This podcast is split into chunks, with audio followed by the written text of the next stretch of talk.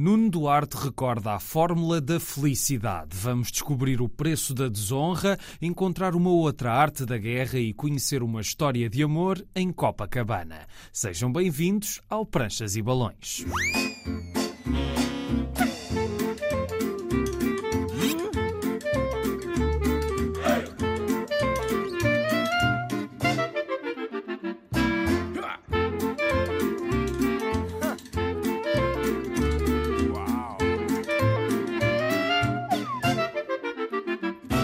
Estamos a trazer a banda desenhada à Antena 1 a poucos dias do Natal. Hoje temos um clássico da mangá que chegou finalmente ao nosso país, mas antes temos a primeira parte da conversa com o nosso convidado de hoje.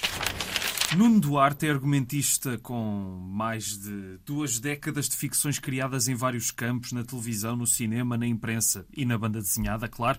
Escreveu, por exemplo, As Fricções, desenhadas pelo João Sequeira, O Baile, desenhado pela Joana Afonso e com o qual venceu o Prémio Nacional de BD para o melhor argumento, e O Outro Lado do Z, com o traço da Joana Mosi, estes dois editados pela Kingpin Books, que agora também reedita a Fórmula da Felicidade, publicada primeiro em dois volumes em 2009 e 2010 agora numa edição integral com a história completa da ascensão de Vítor, que ao descobrir a fórmula matemática da felicidade se torna numa celebridade.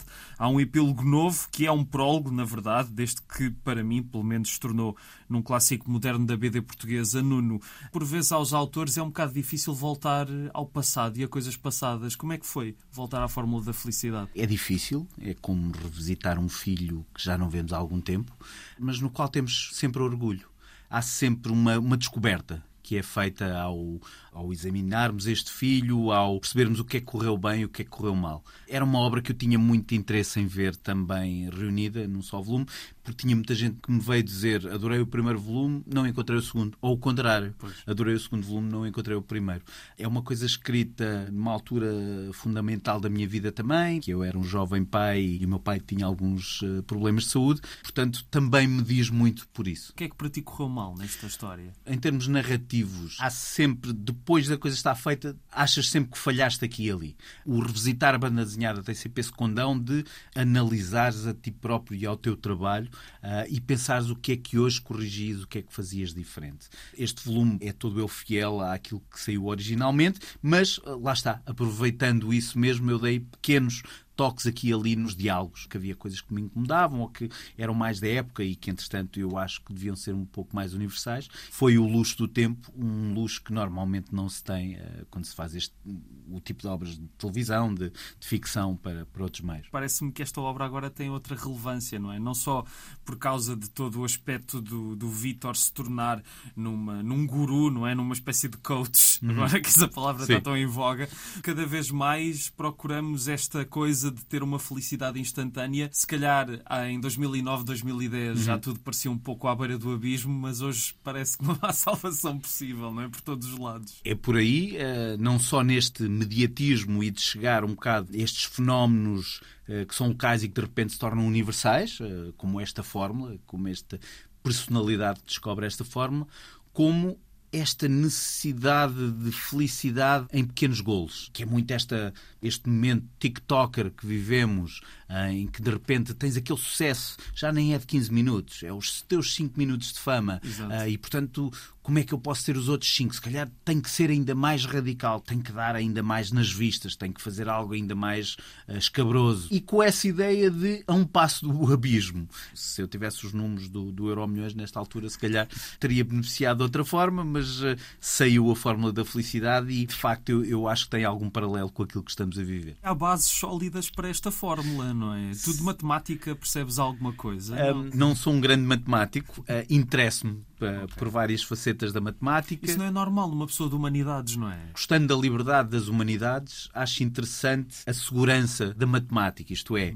vou simplificar, mas 2 mais 2 dá-te a segurança de ser 4. Uh, eh, obviamente não ao nível destas equações e destes problemas. Mas é tudo uh, lógico, não é? Mas há ali uma lógica. Eu costumo dizer que o mais ilógico uh, por trás disto que eu faço é, muitas das vezes, quando apresento uma série, quando apresento um conceito para um filme ou para uma banda desenhada, estar a ser criticado por pessoas que não têm a mínima noção de narrativa e estarem-me a dizer pois, mas isso não funciona muito bem. E eu aceito todas as críticas, evidente, porque nós trabalhamos sobretudo para o público e para quem nos lê ou para quem nos vê os conteúdos que produzimos. Só que estar a ser avaliado por uma coisa que é gosto, Uh, e que muda consoante a pessoa, por vezes é difícil e, portanto, é uma, é uma das coisas principais de se trabalhar neste meio, essa capacidade de lidar com isso.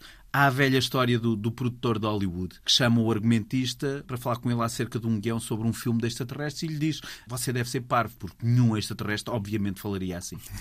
Portanto, toda a gente tem ali um ponto de vista sobre o que é que faz sentido. O Jimi Hendrix, um certo álbum uhum. do Jimi Hendrix, o X is Bold as Love, ganha também aqui um papel importante. Porque essa referência. Tem aqui dois lados. Tem a ver com uh, o Jimi Hendrix ser uma personificação de uma certa liberdade, de um certo espírito hippie que, que caracterizava a personagem que, que faz do, do, disco e desta ideia louca que é o teu pai é um disco, com quem a personagem principal cresce com esta ideia.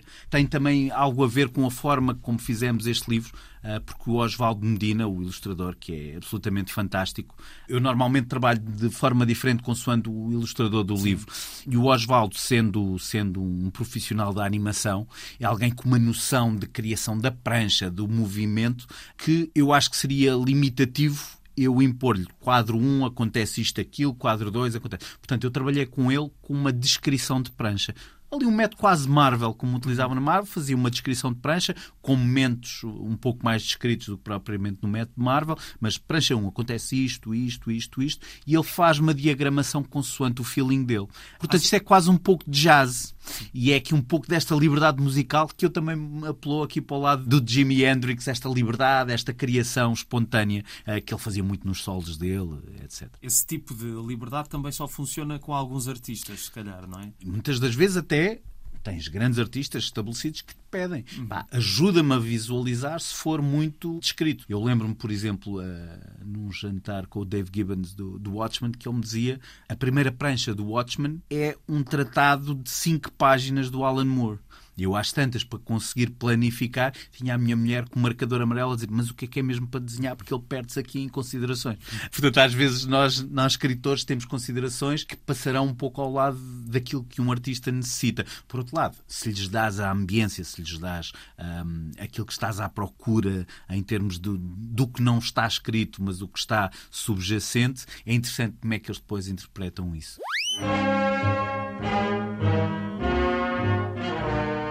Por mais virtuoso que seja um guerreiro, o confronto com a morte muda tudo.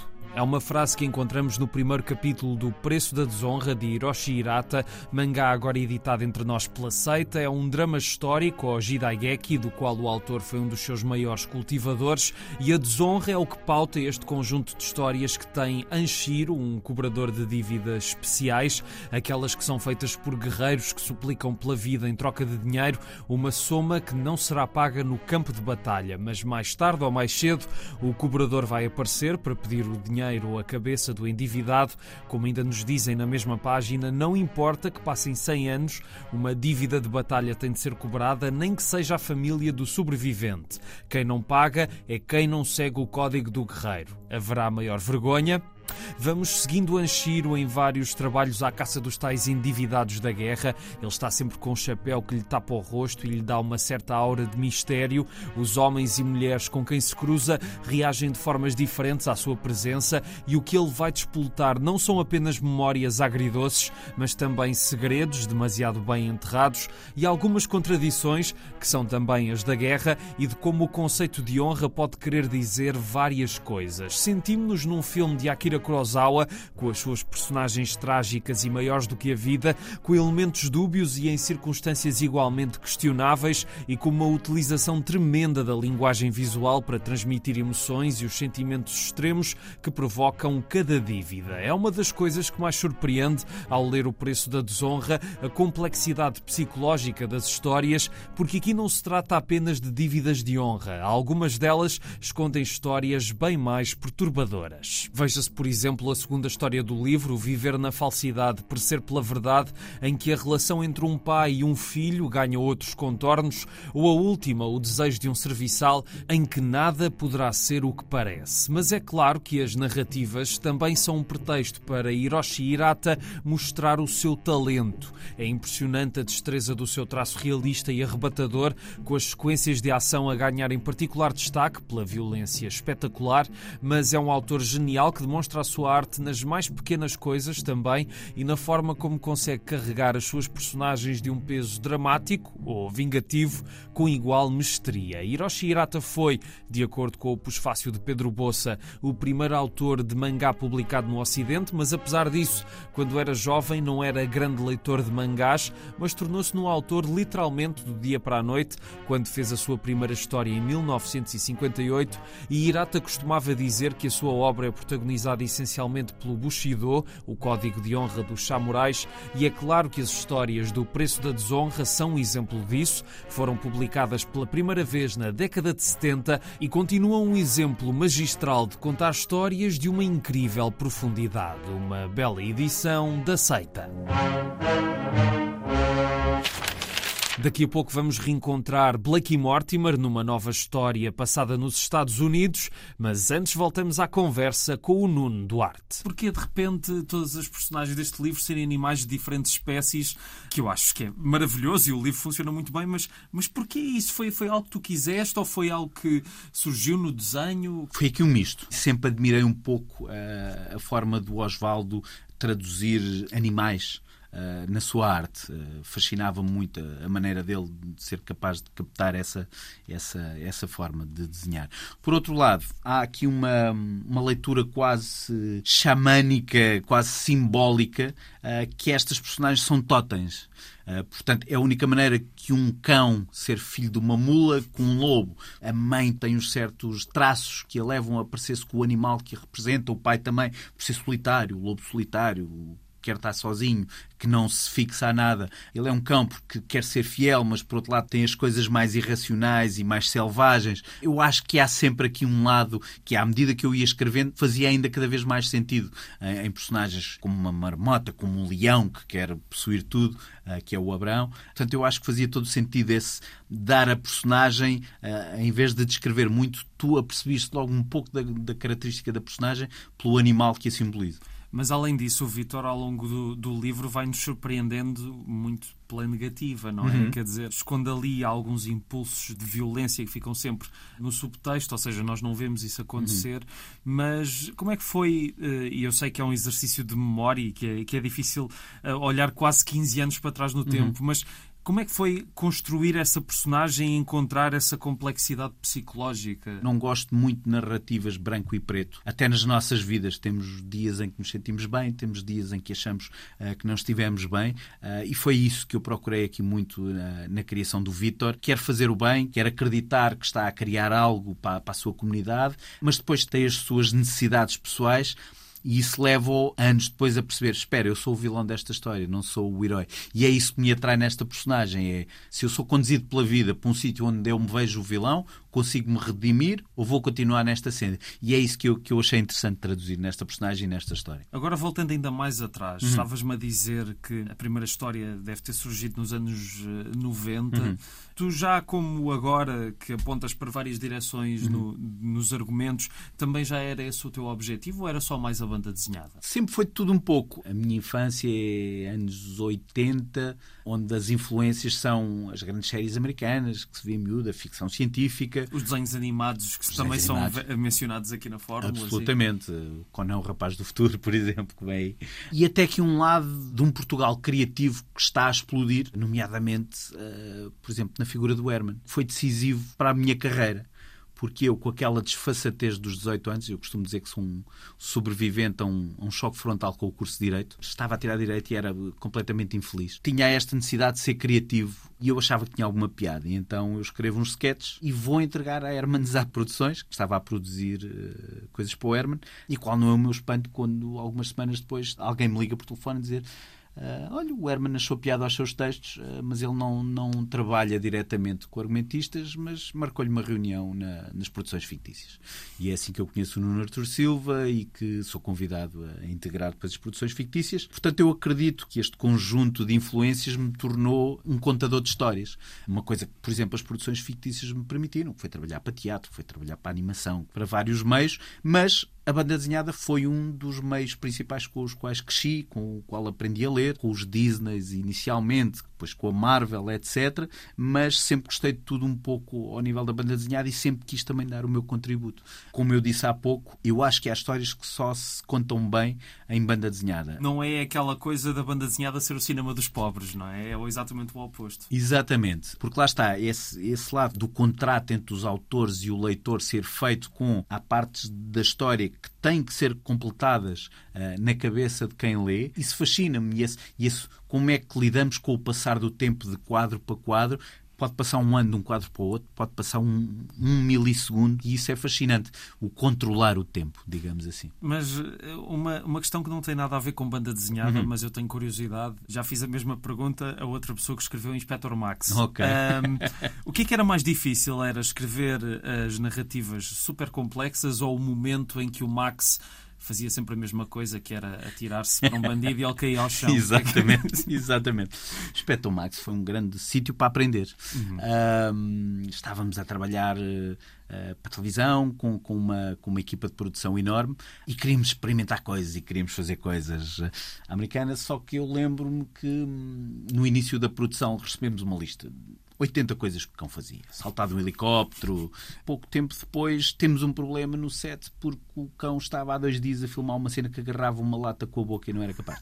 Portanto, aí teve de haver, teve de haver uma, uma integração e tivemos que, que perceber, ok, temos que aqui simplificar algumas coisas. Portanto, vamos trabalhar nestes plots policiais compenetrados e nesta, e nesta lógica familiar. Mas foi uma grande aprendizagem, tanto para mim como para as outras pessoas que eu sei que, que defendem sempre o Inspector Max como uh, uma grande aprendizagem. E se eu ganhasse, cada vez que passam episódios, portanto, imagina nestes 20 anos, todos os fins de semana, estava aqui um homem rico. Já estavas milionário. Ainda na fórmula, eu, eu esqueci-me de falar do epílogo. É uma adição a uma das personagens, das, aliás, a duas personagens da história que percebemos que tiveram uma ligação muito forte nos tempos da Guerra colonial. Exato. E isso foi algo que já há muito tempo tu querias fazer ou que surgiu assim espontaneamente quando o Mário te disse que iam, que iam reeditar o livro? Lá está, tem piada, porque hum, quando o Mário me diz, olha, eh, acho que estou em condições, porque tivemos um problema físico para o livro não ser. Já há muitos anos que estávamos a tentar, só que houve um problema de um disco rígido que tinha originais que ardeu. Uh, e, portanto, teve que haver um trabalho, e aí dou, dou os meus parabéns ao Mário, porque o Mário foi incansável nisso, de fazer um scan da, das pranchas que se perderam uh, e de um trabalho, porque um scan nunca tem a qualidade claro. de um original. Portanto, teve que ser tudo muito trabalhado, ao nível da cor, outra vez, ao nível de tornar a pixelização, se pode assim chamar, de algum trabalho, e ele teve esse trabalho de conseguir fazer tudo até estar eh, contente. O Mário tem esse lado de, de ser muito cioso de, das suas edições e é por isso que eu também gosto de, de, trabalhar com ele e de editar com ele. Depois disso conseguido, então o Mário, eh, há uns meses, disse-me: Olha, estou em condições de então finalmente conseguirmos editar o integral da fórmula. Tens alguma ideia para um prólogo ou para um epílogo, alguma coisa que quisesses dizer? E o que começou com uma ideia para oito páginas, cresceu. Depois o, o Osvaldo, que é um viciado em trabalho e que é absolutamente incrível, não, não, eu preciso de espaço para contar isto. Ok, muito bem. Portanto, fomos até às 16, o que é, o que é em si logo um, um outro capítulo. E mais uma vez, bateu certo com esta coisa que esteve na Gênesis, ser uma história de pais e filhos, porque estas personagens que me interessavam, sobretudo o Tigre, o Elvis, uh, explicar porque é que ele tem esta ligação com eles estão todos mortos, como é que lida esta coisa de ver as, as personagens da aldeia é também repente ganha todo um outro significado Exatamente. dele. Tem a ver com algumas histórias que o meu pai me contava daquilo que passou também na, na Guerra Colonial tanto que algumas das, das imagens são, inclusive, uh, que eu forneci ao Osvaldo. Por exemplo, o navio onde eles chegam é o Niassa, o navio que meu pai veio da Guiné. Tenho esse lado também ali, um bocadinho de biográfico, uh, mais uma vez a perpassar. Obviamente, a história não, não tem muito a ver uh, com aquilo que meu pai passou, mas os sentimentos e algumas das conversas e algumas das coisas que lá foram passadas e, e fazia-me todo o sentido. Tanto que eu queria explicar um pouco mais do, do passado do pai do Vítor e queria fazer sentido desta personagem do Elvis. Portanto, eu eu acho que a coisa colou bem por aí.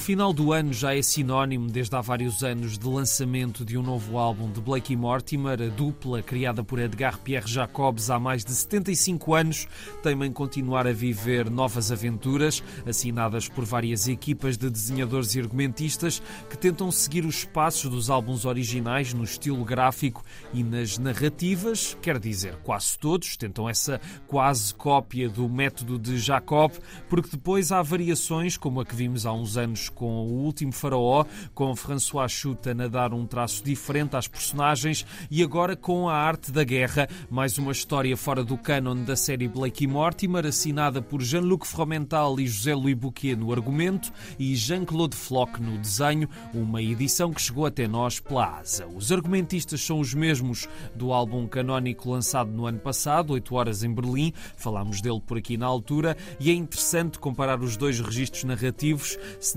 aventura tínhamos um esquema de peripécias, diálogos e descrições ao estilo de Jacob, um estilo muito assento no texto, na arte da guerra temos algo diferente. Grandes vinhetas em que as palavras não ocupam muito espaço, mas sim a ação e as correrias das personagens de um lado para o outro. Falemos primeiro da história desta aventura de Blake e Mortimer em Nova York. A dupla foi aos Estados Unidos porque Blake vai discursar na ONU numa época turbulenta marcada pela bomba atómica e o fim da Segunda Guerra Mundial Mundial, o capitão quer relembrar a importância da paz nestes tempos adversos. Mas é claro que a situação não vai ser assim tão fácil. Blake e Mortimer acabam por se meter numa trama que envolve a oposição entre americanos e soviéticos, no meio da qual se encontra o arqui-inimigo da dupla, o infame coronel Ulrich, que continua a fazer das suas, nesta história que tem referências a um dos clássicos da série, O Mistério da Grande Pirâmide, e em que a arte da guerra, o célebre tratado militar de Sun Tzu, vai ter um papel importante. Dito isto, vamos por partes. Já quando falei das 8 horas em Berlim, referi o cansaço que esta série estava a provocar. Jacob deixou poucos álbuns feitos e a solução da maioria das equipas que têm trabalhado nas continuações passa por fazer prequelas ou sequelas das primeiras histórias, repisando fórmulas, copiando muitas vezes sem qualquer graça o estilo de Jacob e tornando tudo tão repetitivo que chega a ser ridículo, com uma presença quase omnipresente de Ulrich, como se não houvessem mais vilões de jeito no mundo. Depois, e se bem que Bouquet e Fromental tenham conseguido entregar uma interessante narrativa de espionagem em 8 horas em Berlim, o que o tornou numa leitura algo estimulante comparada com muitos Blake e Mortimers recentes, esse desgaste de uma mitologia muito limitada volta a sentir-se nesta arte da guerra, que supostamente seria uma variação da série original. O que temos, na verdade, aqui é uma história simplista, com diálogos banais e personagens com a densidade de uma cartolina à volta da política internacional, em que o contexto tem mais interesse do que aquilo que os autores fizeram dele, dando uma aventura que será rapidamente esquecida assim que terminarem a leitura. Deixei para o fim a parte que mais controvérsia tem gerado, o desenho de Flock, um discípulo da linha clara que pega no estilo de Jacob e leva-o à mais perplexa artificialidade. Senti que estava a ler um livro de Blake Mortimer desenhado pelo Mid Journey ou qualquer outra ferramenta de inteligência artificial que tivesse todos os álbuns de Blake e Mortimer lá dentro e fizesse um novo a partir deles. Os mais simpáticos poderão dizer que os desenhos do álbum fazem lembrar a pop art,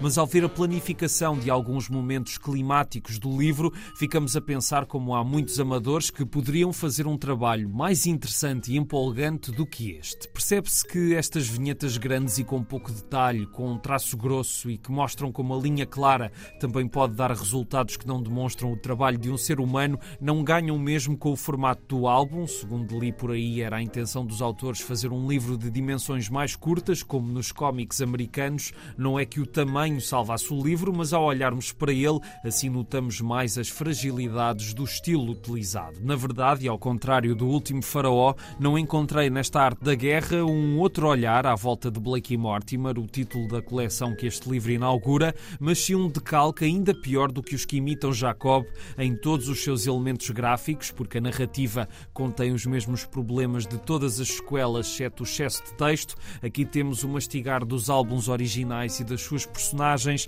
mostrando que se for para continuar esta série por muito mais tempo, é preciso explorar mesmo outros caminhos. Em suma, a arte da guerra só está a querer disfarçar ser uma coisa diferente, quando afinal é o mesmo que temos lido antes com outros desenhos, num formato que, usando uma analogia gastronómica, faz lembrar hambúrguer congelado.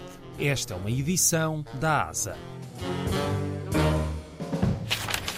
Vamos fechar com Love Story, uma obra editada pela Polvo e desenhada pelo Alcimar Frazão, e vamos ouvir a voz dele também. Mas antes, há mais uns minutos de conversa com o Nuno Duarte. Não falámos muito do, do Baile, eh, que também é outro projeto marcante, mas parece que agora vai ser transformado num filme de animação. Foi outra obra que me deu muito prazer escrever. Partiu de um exercício. Se a fórmula, por exemplo, é algo com muitas considerações ao nível das captions, de, da narrativa subjacente àquilo que estás a ver, às vezes devaneios psicológicos, filosóficos, mais aqui e ali. Não que isto não seja uma narrativa corrida e, e algo até rápido, mas eu no baile procuro uma narrativa onde tu tentes perceber mais o que é que vai na cabeça das personagens do que propriamente contar. Uhum. É aquela velha máxima do, da narrativa que é show, don't tell.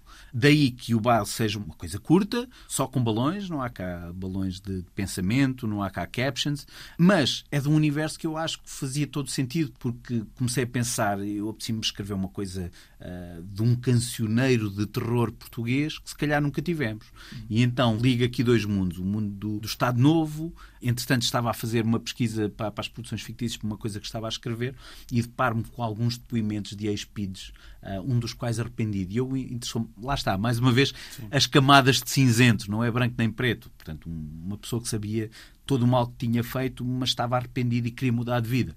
E achei que seria uma boa personagem principal para uma narrativa. E depois juntar a isso a arte da Joana Afonso e achei que seria a, pessoa perfeita para aquela narrativa. O livro sai, o livro está aí na sua terceira edição. Tivemos uma edição italiana, tivemos uma edição em polaco, uma edição em, em inglês. Ganhou álbum do ano, uh, no Amador ABD, e entretanto, ao falar com o Bruno Caetano da Cola Animação, uh, estávamos a discutir possibilidades de trabalharmos em conjunto e de concorrermos aos apoios do ICA e falámos de curtas. Curiosamente, uma curta também baseada numa, numa banda desenhada minha com a Rita Alfaiate, também recebeu a produção, o apoio à produção e estamos a desenvolver também a animação para essa curta, o Nós. mas eu falei, olha, por que não irmos para uma longa-metragem? E ele perguntou-me, tens alguma coisa em mente? Eu, a adaptação do baile. Ok. E ele ficou fascinado porque ele gostava muito do livro. Olha, vamos embora. Ok. Temos aqui estas bases. A Joana Afonso uh, chegou-se à frente também como diretora de arte e fizemos ali uma, uma simbiose porreiríssima com, com o João Alves e chegou a bom porto, que recebemos o apoio do ICA. Estamos neste momento a terminar a, a pré-produção e agora vamos candidatar-nos ao apoio à produção. Já li o baile mais do que uma vez e, de facto, visualmente aquilo está mesmo a pedir hum. uh, uma nova vida em filme, uh, mas se calhar só para aí em que 2025 ou por aí, não é? Uh, vamos ver, vamos ver, porque de facto há aqui dois, dois pontos. Em termos do apoio à cultura, somos um país cuja orçamentação, como se sabe, é, está abaixo de 1% do, do Orçamento Geral de Estado e depois estamos aqui numa mudança política que isto normalmente atrasa também sempre os apoios. Portanto, vamos ver. Eu esperava, antes de ser avô ou qualquer coisa assim, ver este projeto chegar a bom porto. Por outro lado, acho que nunca se perde esta coisa desta imagem portuguesa. Uma das coisas que me surgiu, sobretudo para esta como contar um conto de terror assente numa realidade portuguesa, já que, que os ingleses têm uma realidade muito própria, os franceses, etc. Se um dia imagino uh, os pescadores a, a puxarem as redes para a praia, o que me surge é então isso braços cadavéricos que estivessem no mar puxassem rede no outro sentido, puxando os vivos. Uh, portanto, isto, isto aquela imagem do, do negrume, dos chiles pretos, cruzar isto com o regime de Salazar, é aqui este, esta necessidade também de pensar o que é que são zombies, aquelas personagens que iam atrás do que aquele Estado dizia também, também eles seriam zombies. Portanto, há aqui esta dicotomia que une este terror, a um terror também psicológico e político. Pronto, e portanto eu estou esperançado que isto avance a breve trecho, mas se não avançar, eu acho que é uma, uma imagem que fica sempre e que, e que nunca se vai perder. Tu, entretanto, estás a, escrever também um, um, argumento que é sobre uma figura da música, não é? Mas se calhar não podes falar disso. Sim, não posso, não posso falar muito disso. Recebi um apoio da, da SPA para trabalhar um, um guião para uma longa-metragem e, uh, e, concorri também para, para a série. Lá está, eu não, eu não gosto de fazer coisas muito convencionais, portanto, é uma biografia sobre uma, uma figura importante da, da nossa música, mas que a biografia é contada num episódio fictício que nunca aconteceu assenta em, factos reais, mas é um dia fictício na vida daquela pessoa, na qual ela usa coisas que lhe aconteceram na verdade para explicar aquele dia e para conseguir sobreviver àquele dia. Mais novidades, em uh, Para terminar, eu peço sempre para as pessoas trazerem sugestões de livros, pode ser de banda desenhada ou não, uh, coisas que te marcaram enquanto leitor ou coisas mais recentes também que te tenham saltado mais à vista. Vou falar, por exemplo, de uma das minhas últimas leituras, uhum. uh, de algo absolutamente fora uh, daquilo que as pessoas costumam ligar a, a, a grande cultura ou grande. uh, do A Power Bomb, do Daniel Warren Johnson, é uma, uh, uma, uma novela gráfica, uma banda desenhada publicada pela Image. Adoro o estilo e o sentido estético dele e é sobre wrestling. Okay. Algo tão estranho como wrestling. Um, Mas tu és fã de wrestling? Eu gosto de estudar o fenómeno de wrestling. Okay. Porque é, é um fenómeno que pode ser visto como circo, como balé, tem ali um lado, um lado negro de, dos tipos que fazem aquilo com pouco dinheiro, mas que gostam daquilo e que dão o corpo ao manifesto, às vezes com, com resultados horríveis, que ficam magoados para o resto da vida. Os grandes performers, digamos assim, porque eles são performers, não são atletas, Exatamente. também têm que ser grandes atletas, mas são performers. E eu acho engraçado, porque é uma, lá está, mais uma vez, é uma forma de contar uma história. A wrestling é, sobretudo, uma forma de contar histórias. Tanto que lá está, o grande vilão deve ser uh, odiado por toda a gente e o grande herói deve ser adorado. E traduzir isso num palco, uh, onde se está a lutar e dar cambalhotas e, e mortais por cima da cabeça uns dos outros, é fascinante. O Daniel Warren Johnson consegue criar aqui uma mitologia no qual os combates não são só combates, é algo que tem a ver com deuses, é algo que tem a ver com uma filha que perdeu a mãe muito jovem, que a mãe era lutadora e que a filha quer se ingrar na, nos, uh, nos passos da mãe e é absolutamente delicioso. É uma narrativa incrível.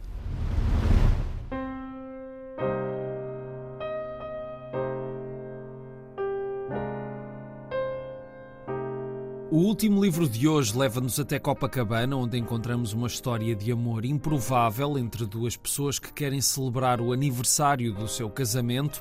Paixão é um polícia militar e o seu meio profissional é habitado por muita gente machista, homofóbica, transfóbica e violenta. É claro que os seus colegas não sabem que, na verdade, ele é casado com Sereia, uma pessoa trans que trabalha à noite para quem por ela passar, e aquele que era para ser um dia feliz, para assinalar assinalar o aniversário, acaba por dar uma grande volta. E é esta a premissa de Love Story, e assim mesmo, Love Story, uma história escrita por S. Lobo e desenhada por Alcimar Frazão, mais um livro da coleção Romance Gráfico Brasileiro editada pela Polvo. A história foi baseada noutra que Lobo ouviu na década de 90, mas em 2023 continua a ter bastante atualidade, parte dela graças ao estilo realista e intenso que os desenhos dão destas personagens e do ambiente de Copacabana, em que o turismo e a aparência de cartão postal se confundem com toda a violência e preconceito dos locais. E foi esta obra que fez com que Alcimar Frazão viesse a Portugal,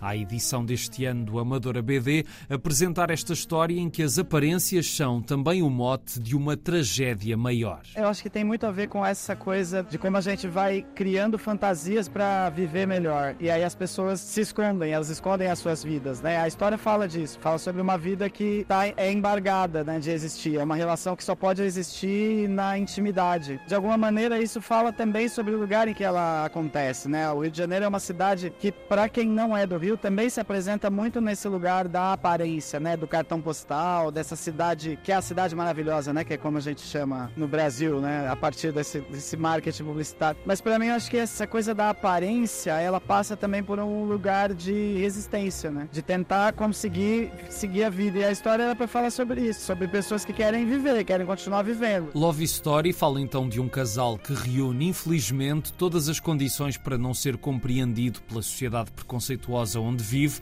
e daí que há uma importância maior em contar esta história em quadrinhos. Contar histórias sobre isso é importante justamente pra gente. Eu não sei se é empatia é o termo, porque, mas eu acho que é entender que as pessoas são como elas são. E que a gente precisa viver, sabe? A gente precisa deixar todo mundo viver da melhor maneira possível. Pensar a ideia da plenitude da vida passa por se relacionar, aceitar, incentivar, enfim, ser feliz da maneira que é viável. Apesar de Love Story ter uma história com contornos trágicos, Alcimar Frazão explica que a intenção do livro passava por ir contra os clichês de um certo tipo de narrativas. Na história a gente queria ter o cuidado de não pensar sempre essa coisa desse destino trágico que aparece muito na literatura, no cinema, enfim, a gente queria não maquiar uma realidade que é cruel e que é violenta, mas colocar elementos que pudessem sugerir para o leitor que a vida continua acontecendo, que a vida continua e que a gente vai superar tudo isso. Love Story conta esta história de amor em pouco mais de 60 páginas, num belíssimo preto e branco que nos leva pela vida noturna por onde passam sereia e paixão e todos os perigos que podem esconder as ruas muito turísticas daquele bairro do Rio de Janeiro.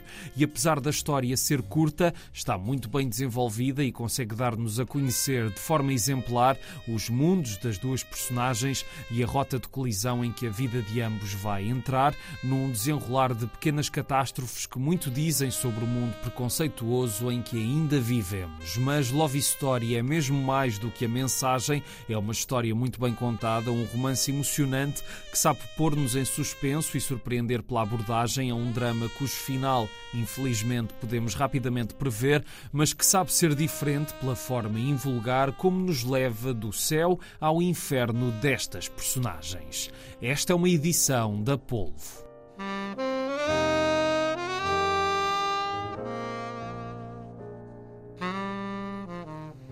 Obrigado por ouvirem o Pranchas e Balões. Está sempre na RTP Play, Spotify, Apple e Google Podcasts, Facebook Instagram Pranchas e Balões, tudo junto. A sonoplastia é do Tomás Anaori e eu sou o Rui Alves de Souza. Até à próxima e já agora, boas festas.